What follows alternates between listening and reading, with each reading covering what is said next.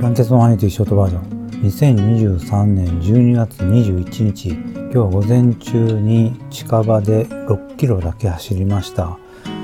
昨日ストレッチ頑張ってっていうか調子に乗っていろいろやってる時に足首をやってみようっていうんで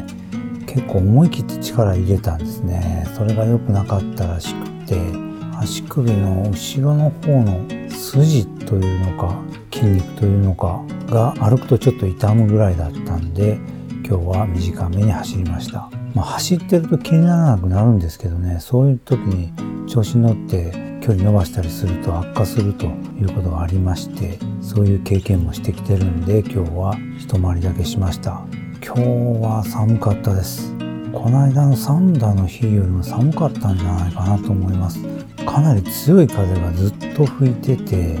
体とかはまあね走ってれば温まってくるんですけども顔と耳が冷たくて涙がボロボロ出るわ鼻水は出るわで集中できないぐらいでした。まあこれからはこういう日が続くんでしょうね。ではあれでした。